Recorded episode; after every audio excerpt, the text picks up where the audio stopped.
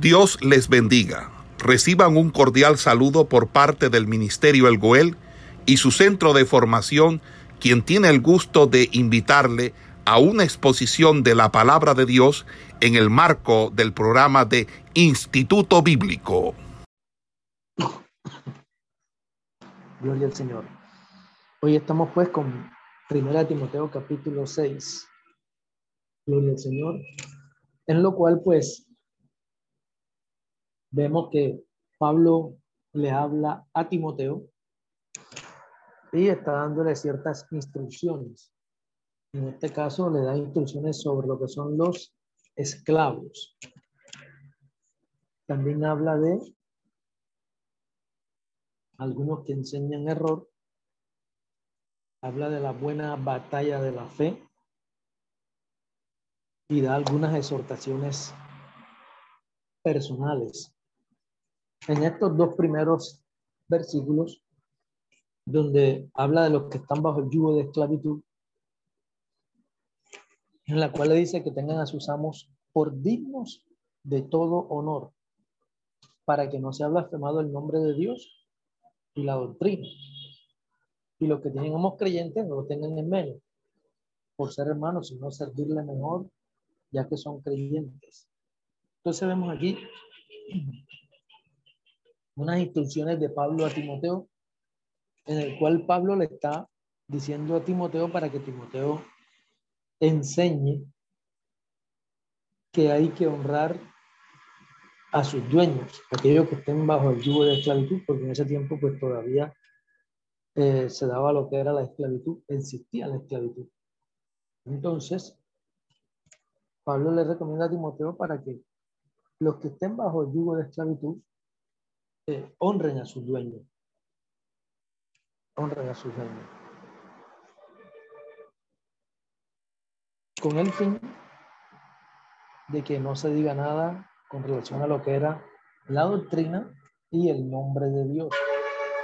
Que de igual forma, pues un esclavo tenía que también tener su confianza puesta en el Señor, ya que Dios manda a honrar a los dueños.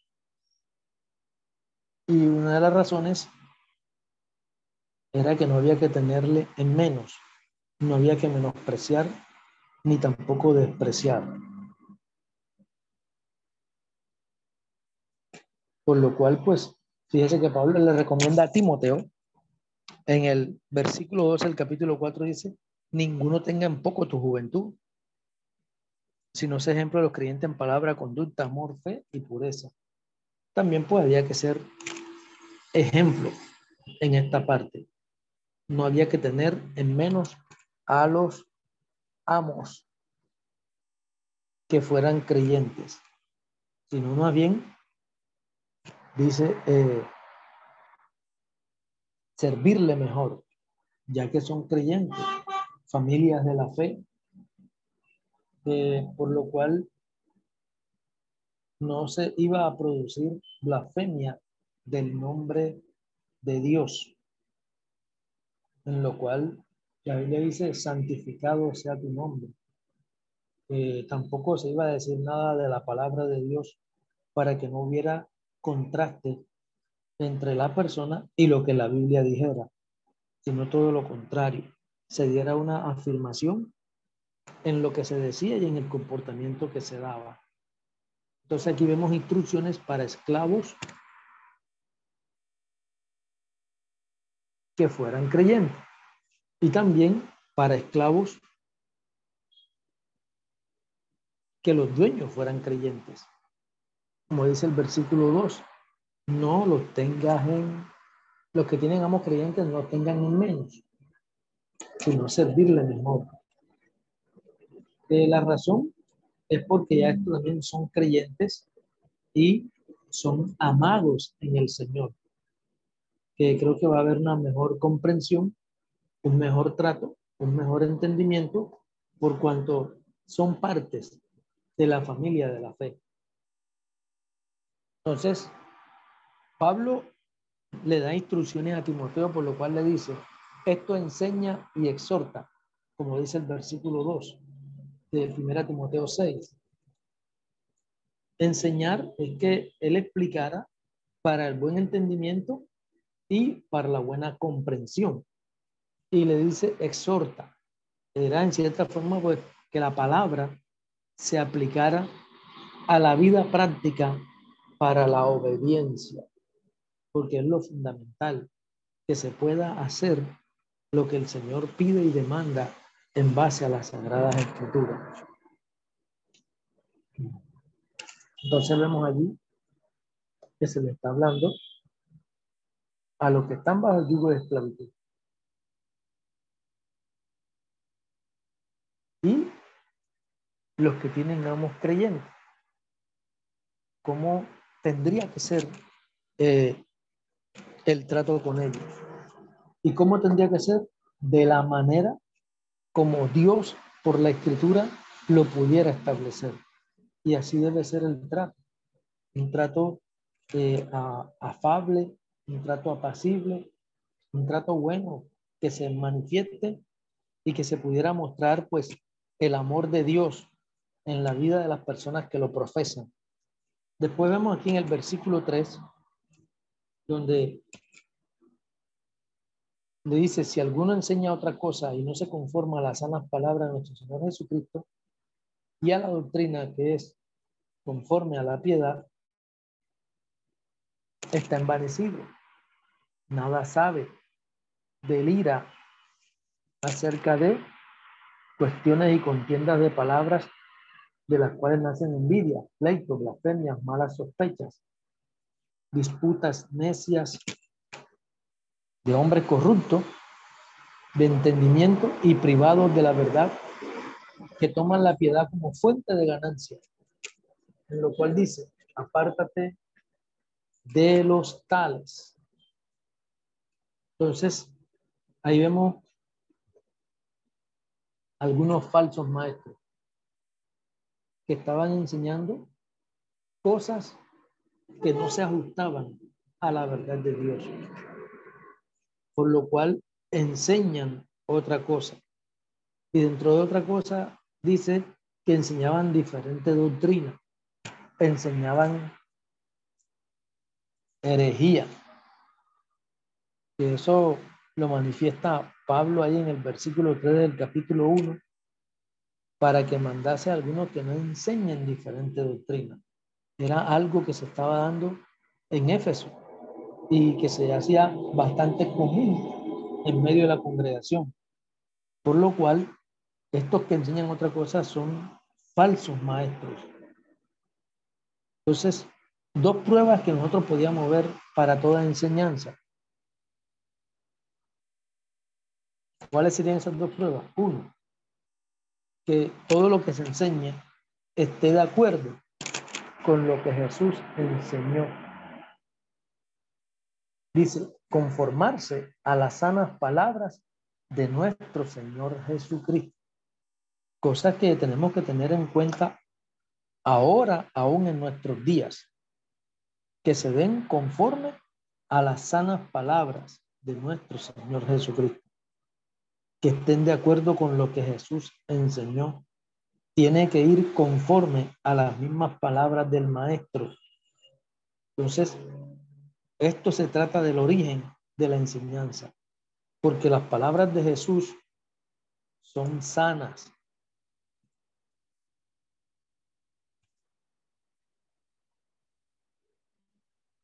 Fíjese que en el versículo 10 del capítulo 1, ahí está hablando del propósito de la ley y que era para los fornicarios, para los sodomitas, para los secuestradores, para los mentirosos y perjuros y para cuanto se oponga a las sanas, a la sana doctrina. Entonces, las palabras de nuestro Señor Jesucristo son sanas. Esa es una de las pruebas por las cuales nosotros podemos mirar y sopesar toda enseñanza. La otra es que si esa enseñanza produce una vida santa, tenga que producir una vida santa. Entonces, si viene de Dios, tiene que producir un cambio en la conducta, un cambio en la vida diaria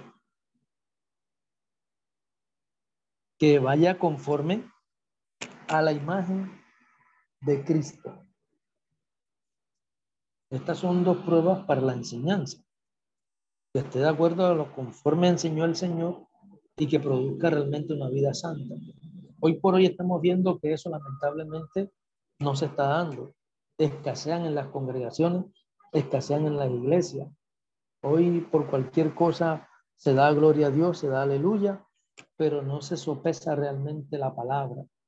Y la palabra tiene que ser sopesada por la misma escritura si está de acuerdo con lo que enseña el Señor y si produce una vida santa. Entonces, que si no se conforma a la sana doctrina que enseñó el Señor y a la piedad, está envanecido. Entonces, la clase de persona que enseña doctrina diferente es una persona orgullosa. ¿Por qué decimos que es orgullosa? porque dice está envanecido. El orgullo lleva a veces a envanecer a la persona. Está envanecido. Es una persona que está inflada. Está inflada. Entonces, por eso dice la Biblia que no sea un neófito para que no se envanezca. Una persona que se envanece como quiera o no, está mostrando neofismo en la palabra. Entonces dice que no sea un neófito, que no se vaya a envanecer para que caiga en la condenación del diablo. Eh, entonces es muy fundamental que tengamos en cuenta eso. La clase de persona que enseña doctrina diferente es orgulloso, está envanecido, se ha inflado Primera Timoteo 3, 6 lo dice claro. También es un ignorante. ¿Por qué decimos que es ignorante? Porque dice, nada sabe. Nada sabe. Está indicando que aunque aparentemente se ve enseñando, no entiende nada, porque va contrario a la Sagrada Escritura. Y cuando uno va contra la Sagrada Escritura, pues está mostrando una ignorancia voluntaria a lo que está diciendo. Y que a veces lo que está es interesado en controversias y en debates y no en poder saber lo referente a la sana doctrina. Por eso dice ahí, delira acerca de cuestiones, contiendas de palabras, de las cuales nacen envidias, pleitos, blasfemias, malas sospechas. Entonces, cuando habla de que delira, en cierta forma está mostrando una enfermedad, falta de capacidad el delirio es algo que a veces le da a la gente cuando está como entre dormida, que se despierta todo raro y extraño por algunas imágenes que pudo haber tenido en cualquier tipo de sueño o cualquier cosa que lo pudiera estar perturbando. De igual manera, pues si delira, como quiera o no, está mostrando cierta enfermedad que producen es contiendas ¿Cuáles son estas contiendas que producen? Dice ahí, envidia. Nacen envidia. El uno quiere ser más que el otro o quiere estar a la par con el otro, al mismo nivel o superior. Nacen envidia. Los las envidias eh, conllevan a los celos. Nosotros podemos mirar aquí en Tito capítulo 3, el versículo 3 dice, nosotros también éramos en otro tiempo insensatos, rebeldes, extraviados, esclavos de concupiscencia y deleites diversos, viviendo en malicia y envidia, aborrecibles y aborreciéndonos unos a otros. Entonces, si enseñamos cosas que no se ajustan a las palabras de nuestro Señor y que no se ajustan a la doctrina, eso tarde o temprano va a producir un envanecimiento sobre la persona y va a dar como resultado contienda. Y que en medio de esas contiendas se van a dar envidias, pleitos, que los pleitos son discordias y contenciones, blasfemias.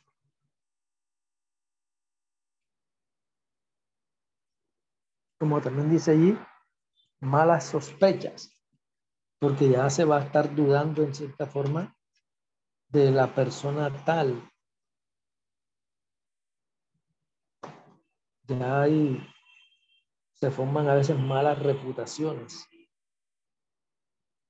malas sospechas. Y también dice, disputas necias que no van a llevar a ninguna parte. No van a llevar ninguna parte de hombres corruptos.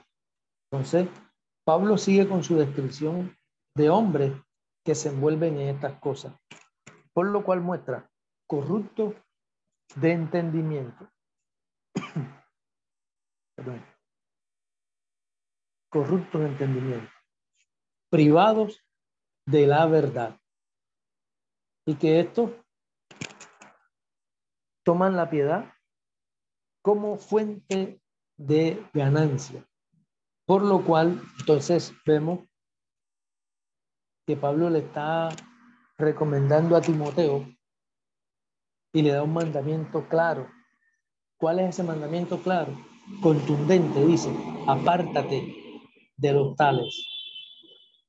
Y eso a veces uno logra descubrir a estas personas corruptas de entendimiento.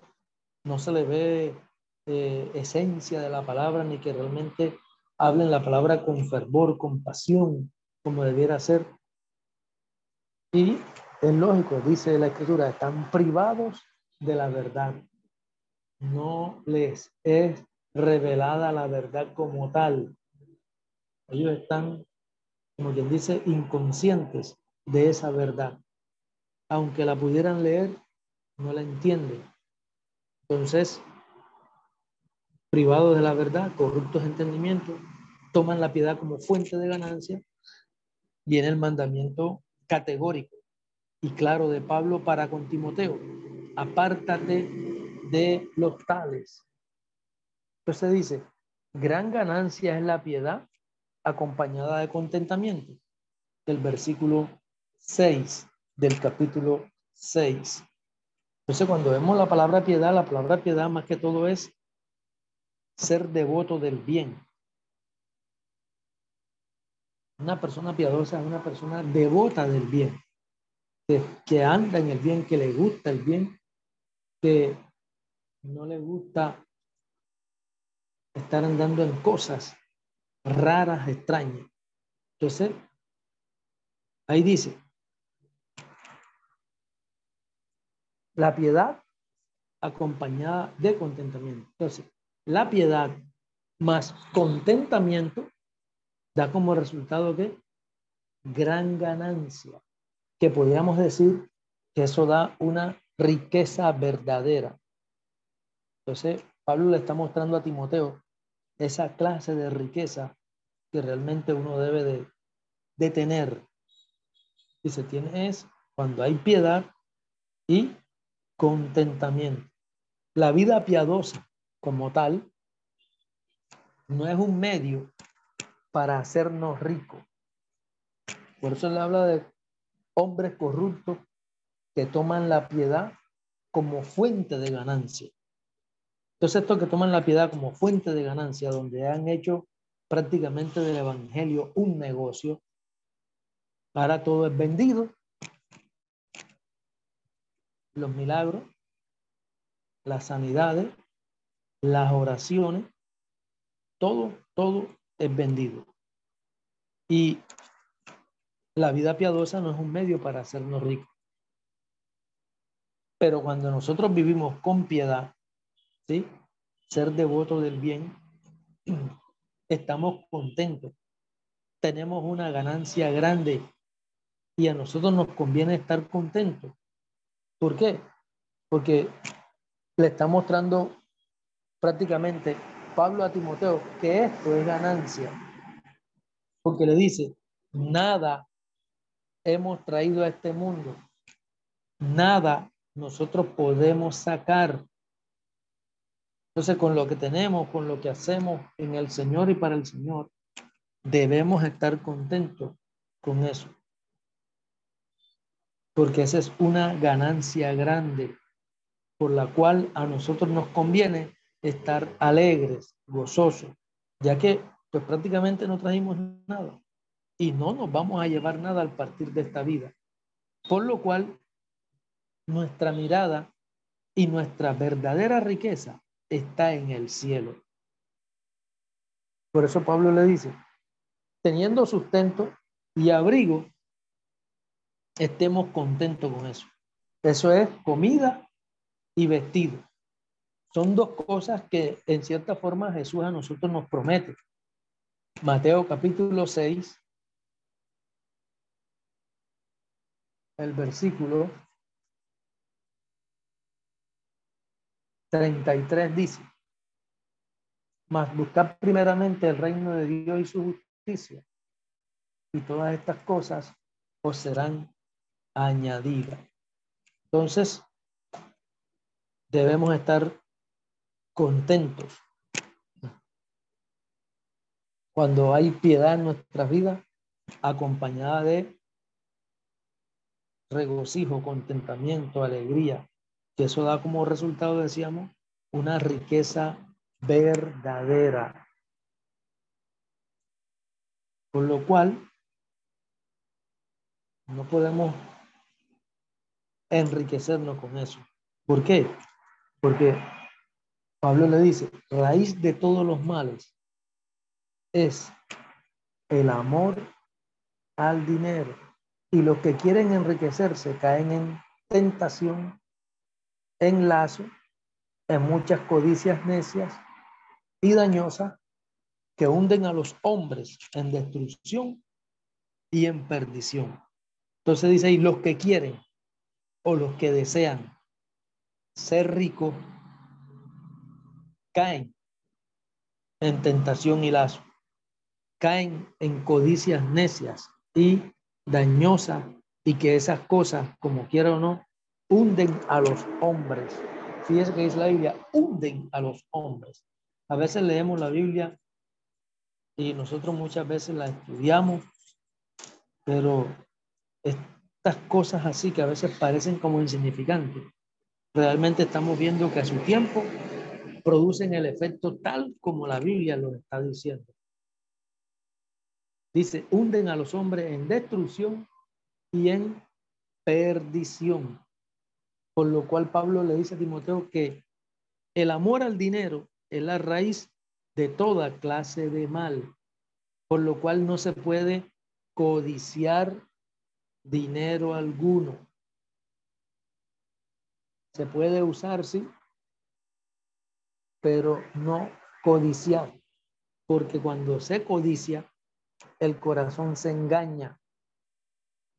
Entonces, eso extravía de la fe. Ya todo gira en torno y en base al peso o al dinero y no a la piedad, a la misericordia.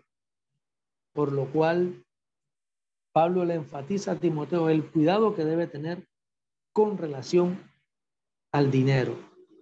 Porque ¿qué hizo? Perdón, dice, se extraviaron de la fe, se desviaron. Esto es algo que a veces eh, se va haciendo poco a poco.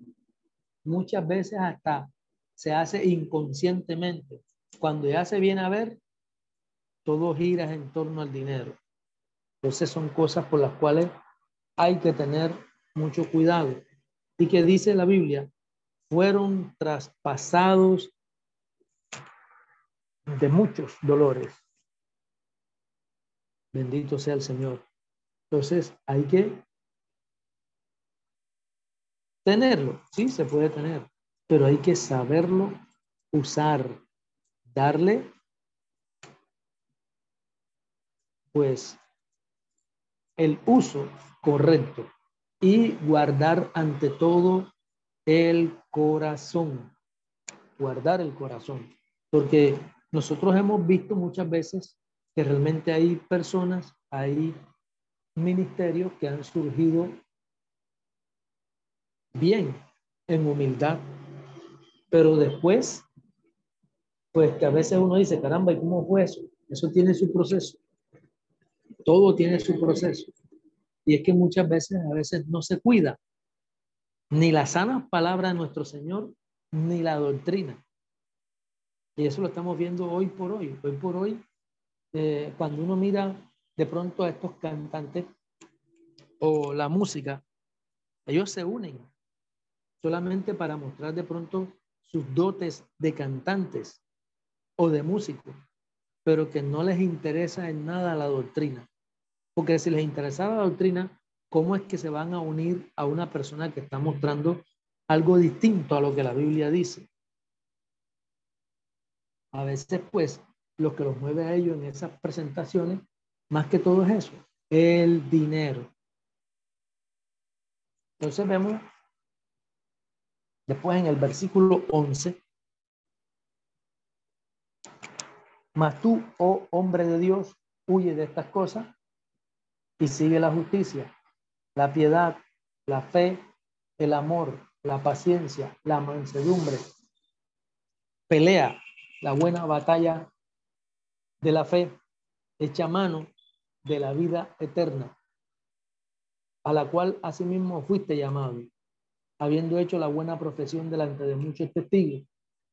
Te mando delante de Dios que da vida a todas las cosas y de Jesucristo que dio testimonio de la buena profesión delante de Poncio Pilato, que guardes el mandamiento sin mácula ni reprensión hasta la aparición de nuestro Señor Jesucristo, la cual a su tiempo mostrará el bienaventurado y solo soberano Rey de Reyes y Señor de Señores, el único que tiene inmortalidad, que habita en luz inaccesible, a quien ninguno de los hombres ha visto ni puede ver, al cual sea la honra y el imperio sempiterno.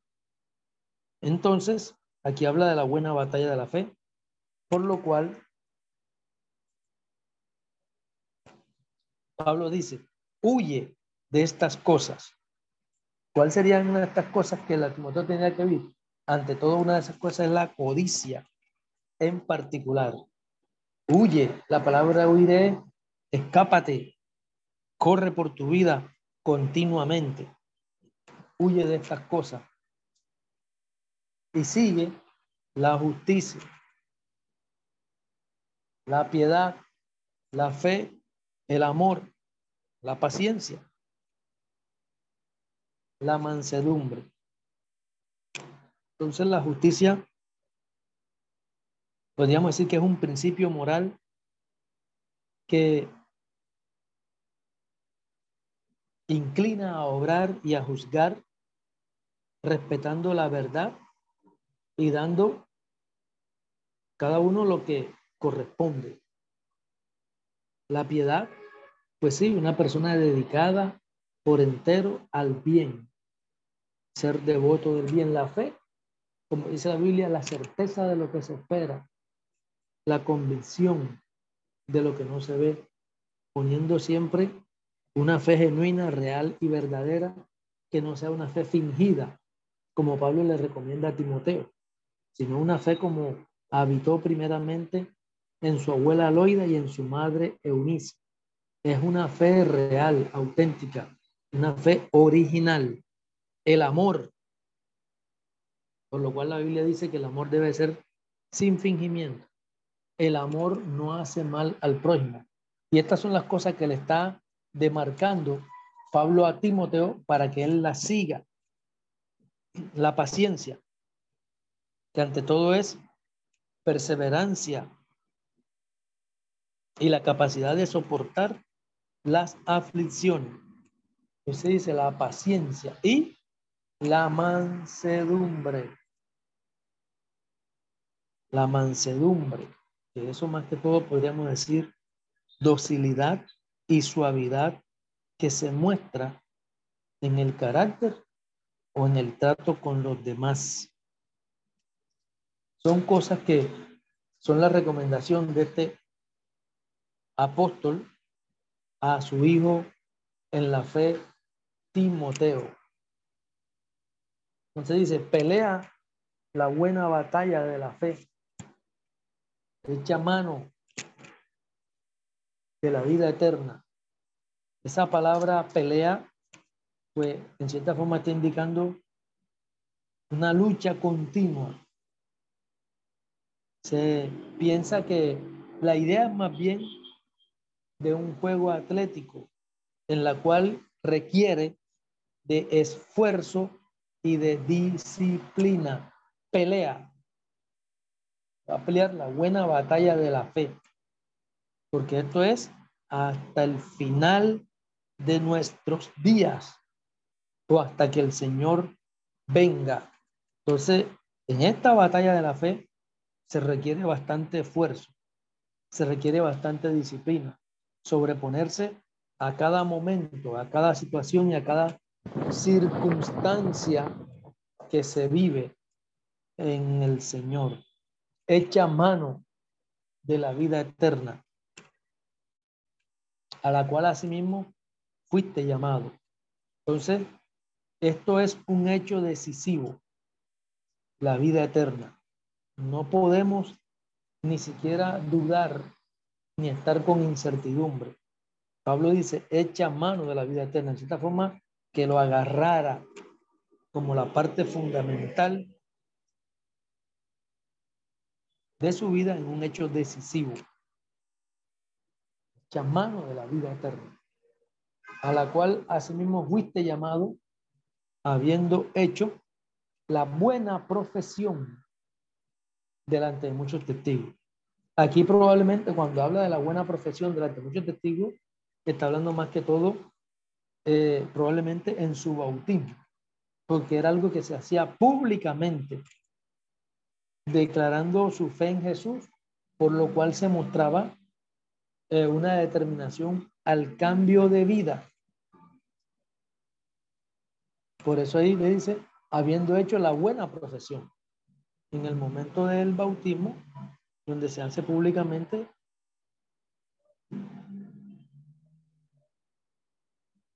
declarando su fe en Jesús.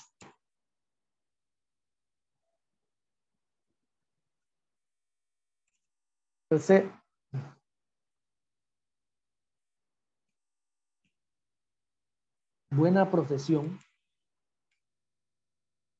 dice la buena profesión de Te mando delante de Dios que da vida a todas las cosas y a Jesucristo,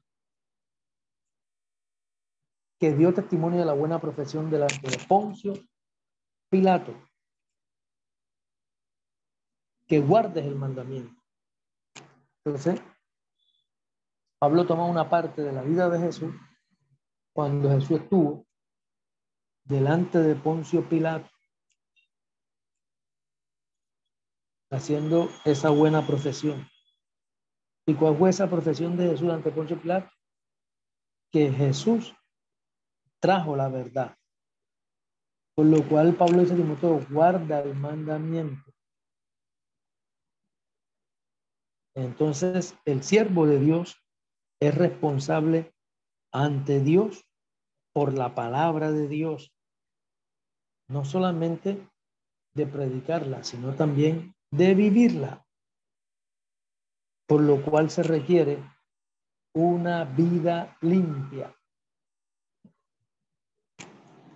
En Juan capítulo 18, podemos mirar allí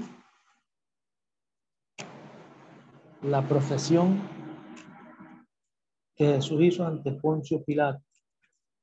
El versículo 37 dice, le dijo entonces Pilato, luego, ¿eres tú rey? Respondió Jesús, tú dices que yo soy rey. Yo para esto he nacido y para esto he venido al mundo, para dar testimonio a la verdad. Todo aquel que es de la verdad, oye mi voz. Entonces, esa fue la profesión de Jesús delante de Pilato. Fue que él trajo la verdad. Por lo cual, Timoteo tenía que guardar el mandamiento sin mancha, sin nada que reprender. Dice, hasta la aparición de nuestro Señor Jesucristo. Entonces Pablo le dice hasta la aparición de nuestro Señor porque él esperaba que Jesús volvería aún como que antes de la muerte de Timoteo. Entonces por eso le dice hasta la aparición de nuestro Señor Jesucristo. Entonces vemos que ahí Pablo entra en alabanza a Dios cuando piensa en la segunda venida de Jesús.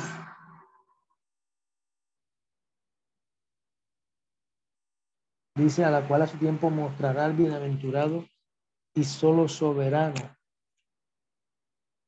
Rey de reyes y Señor de señores. Ese bienaventurado está indicando que Dios es feliz en sí mismo. Dios es feliz en sí mismo. Dice, el bienaventurado y solo soberano, Rey de reyes.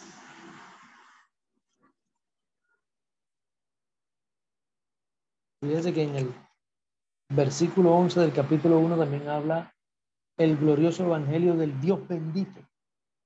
Dios bendito, que a mí me ha sido encomendado. Entonces Pablo ahí entra en alabanza hacia el Señor cuando piensa en la segunda venida de Jesús. Y por eso dice, mostrará el bienaventurado y solo soberano Rey de Reyes. Ese solo soberano está indicando de que Dios es quien gobierna todo. Él es el Dios altísimo. Por eso se habla de Rey de Reyes y Señor de Señores, como también se le dice en Apocalipsis 19, 16, cuando dice que llevaba un nombre escrito, Rey de Reyes y Señor de Señores. Dice, el único que tiene inmortalidad. Eso está indicando que Dios es sin muerte, que habita en luz inaccesible. Esa palabra, habitar en luz inaccesible, inaccesible, indica que, que es algo imposible de alcanzar. Es algo que no se puede llegar hasta él, luz inaccesible. Habita en luz inaccesible, a quien ninguno de los hombres ha visto ni puede ver, al cual sea la gloria y el imperio sempiterno. El imperio sempiterno. Esa palabra sempiterno está indicando que su imperio durará para siempre y que no tendrá fin. Que no tendrá fin. Bendito sea su nombre. Alabado sea el Señor. Entonces, a quien ninguno de los hombres ha visto ni puede ver. El Señor dijo, a Dios nadie le ha visto jamás. El unigénito Hijo que está en el seno del Padre, Él le ha dado a conocer. Entonces, este Dios es el que recibe honra y dominio eterno. Entonces, después miramos que Pablo habla a Timoteo con relación a los ricos. A los ricos. Podríamos decir que no es pecado ni es malo ser rico, como algunos a veces piensan y creen. No es pecado ser rico, no es malo ser rico.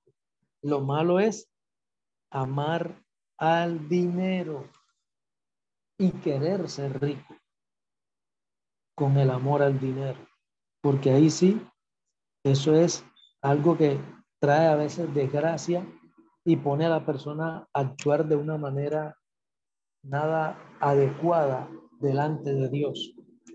Pero ser rico no es malo. La Biblia encontramos algunas personas de Dios que fueron ricas.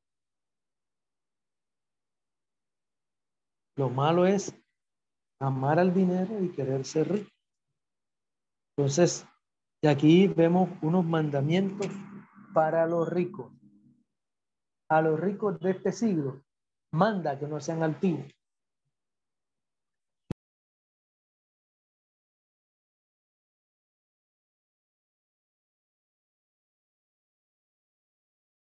Gloria Entonces, pues, a los ricos decíamos que mandara que no sean altivos, que no pongan la esperanza en las riquezas, las cuales son inciertas, sino en quién, en el Dios vivo. Entonces manda unos mandamientos para los ricos y él le dice, no sean altivos, que no sean orgullosos, sino que se muevan con humildad, que no pongan su confianza ni su esperanza en la riqueza. Quiere decir que no esperen en ella, ni que tampoco esté su confianza puesta sobre ellas, en la riqueza. ¿Por qué? Le dice ahí, porque son inciertas. Son inciertas. Y estamos viendo que actualmente pues la economía eh, cambia drásticamente de un momento a otro. Por lo cual no es bueno tener el corazón puesto en estas cosas. Por eso se debe confiar en el Dios vivo que dice allí que nos da todas las cosas. Y Dios no cambia. Dios es constante. Dios siempre quiere eh, bendecir a los suyos. Entonces, en Él es que podemos tener la confianza puesta, ya que Dios no cambia y Dios nos da a nosotros todas las cosas, como le dice ya Timoteo, en abundancia para que las disfrutemos temos. Gloria al Señor. Entonces, para que nosotros las disfrutemos. Entonces también se ve lo que es la bondad y la generosidad. Por eso dice ahí, que hagan bien, que sean ricos en buenas obras, dadivosos, generosos, porque esa es una de las cosas que a veces para encontrar en el rico es difícil, que un rico sea dadivoso y que más a las personas que ponen primero el amor al dinero y quieren ser ricos. Difícilmente se encuentra un tipo de persona así que sea dadivosa, que haga bien. Es difícil. Entonces, ahí se ve lo que todo que hay que mostrar y presentar bondad y generosidad de Dios para con los necesitados. Por eso les habla y le dice que hagan bien. Ese hacer bien es algo que está mostrando continuidad, continuamente. Así como Dios, Dios siempre está haciendo bien. El Señor siempre está haciendo bien. Gloria al Señor.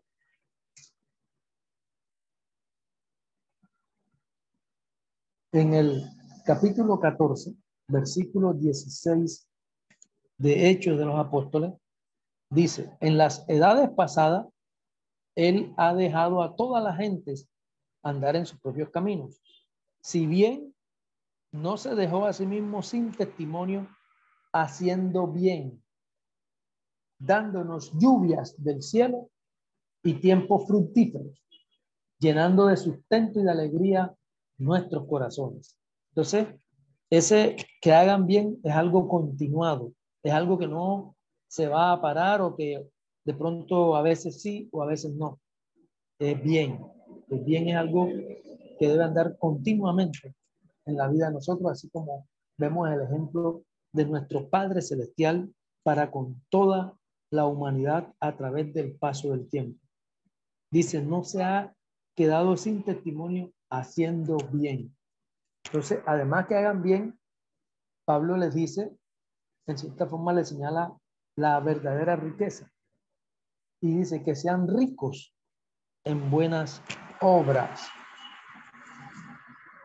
Ricos en buenas obras. Porque también vemos que el Señor se dio a sí mismo por nosotros para redimirnos de toda iniquidad y purificar para él mismo un pueblo propio que sea celoso de buenas obras. Entonces, somos llamados a ser ricos en buenas obras. Dice que sean dadivosos. Como también dice, generosos. Compartiendo lo que tienen. Y que cuando uno hace esto, ¿qué se está haciendo? Se está atesorando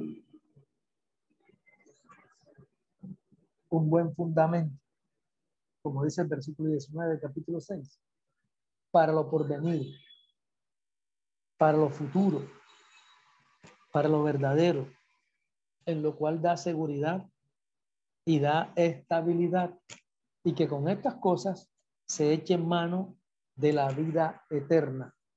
Y que de ahí vemos que Pablo pasa, pues ya como quien dice, al encargo final para Timoteo en lo cual le dice, guarda lo que se te ha encomendado, evita las profanas pláticas sobre cosas vanas y los argumentos de la falsamente llamada ciencia, la cual profesando algunos se desviaron de la fe. La gracia sea contigo. Entonces, da una última exhortación Pablo a Timoteo, en lo cual muestra positivamente que guarde lo que se le ha encomendado. ¿Qué va a guardar? La palabra del Señor, los bienes espirituales, todo lo bueno que se le ha dado para que él lo practique y además de practicarlo lo enseñe. Esos bienes espirituales. Entonces, ahí vemos algo positivo en la conclusión que Pablo le da a Timoteo. Como también vemos algo negativo. ¿Cuál es lo negativo que se ve ahí? Que él le dice que evite, que iba a evitar las palabras o las conversaciones, que aquí se le llama pláticas, sobre cosas vanas. En lo cual dice, los argumentos de la falsamente llamada ciencia. en la cual algunos han profesado eso de ciencia, pero que al hacerlo se desvían de la fe cristiana. La ciencia verdadera no desvía a ninguno de la fe, ni tampoco eh, se manifiesta en contra de la fe, sino todo lo contrario. Muchas veces corrobora realmente lo que la palabra del Señor durante tiempos atrás o siglos anteriores ya había dicho. Entonces, las pláticas sobre cosas vanas hay que evitarlas. Los argumentos de la falsamente llamada ciencia hay que evitarlo. Hoy se están dando mucho a querer dar conceptos de cosas que ni siquiera ellos mismos hablan ni entienden. Hoy se habla de muchas cosas ocultistas que las quieren meter como fundamento científico, pero que realmente a veces uno que conoce la palabra sabe que a veces son a veces fuerzas extrañas, demoníacas, pero que le están dando tono de ciencia. Entonces, esas cosas, cuando se le presta atención, a veces lo que hacen es desviar de la fe, Por lo cual nosotros debemos de tener cuidado. Hay gente que quiere explicaciones a veces de cosas que de pronto la Biblia no muestra una claridad al respecto. Entonces, ¿para qué voy a querer yo a veces a, buscar respuestas donde no las hay? Es mejor decir lo que la Biblia dice y así uno evitarse de pronto de caer en algunas cosas prófanas. Por lo cual, vemos que Pablo le dice a Timoteo ya en el final, la gracia sea contigo. Amén. Esa gracia, tú sabes que es algo que la Biblia siempre está manifestando y dando en tono de salud al principio, pero que es una bendición, ya que la gracia viene impartida a través de nuestro Señor Jesucristo. Gloria al Señor. Dejamos hasta aquí. Esperamos que este estudio haya sido de bendición para su vida y ministerio. A Dios sea la gloria. Este es el Ministerio El Goel, vidas transformadas para cumplir el propósito de Dios.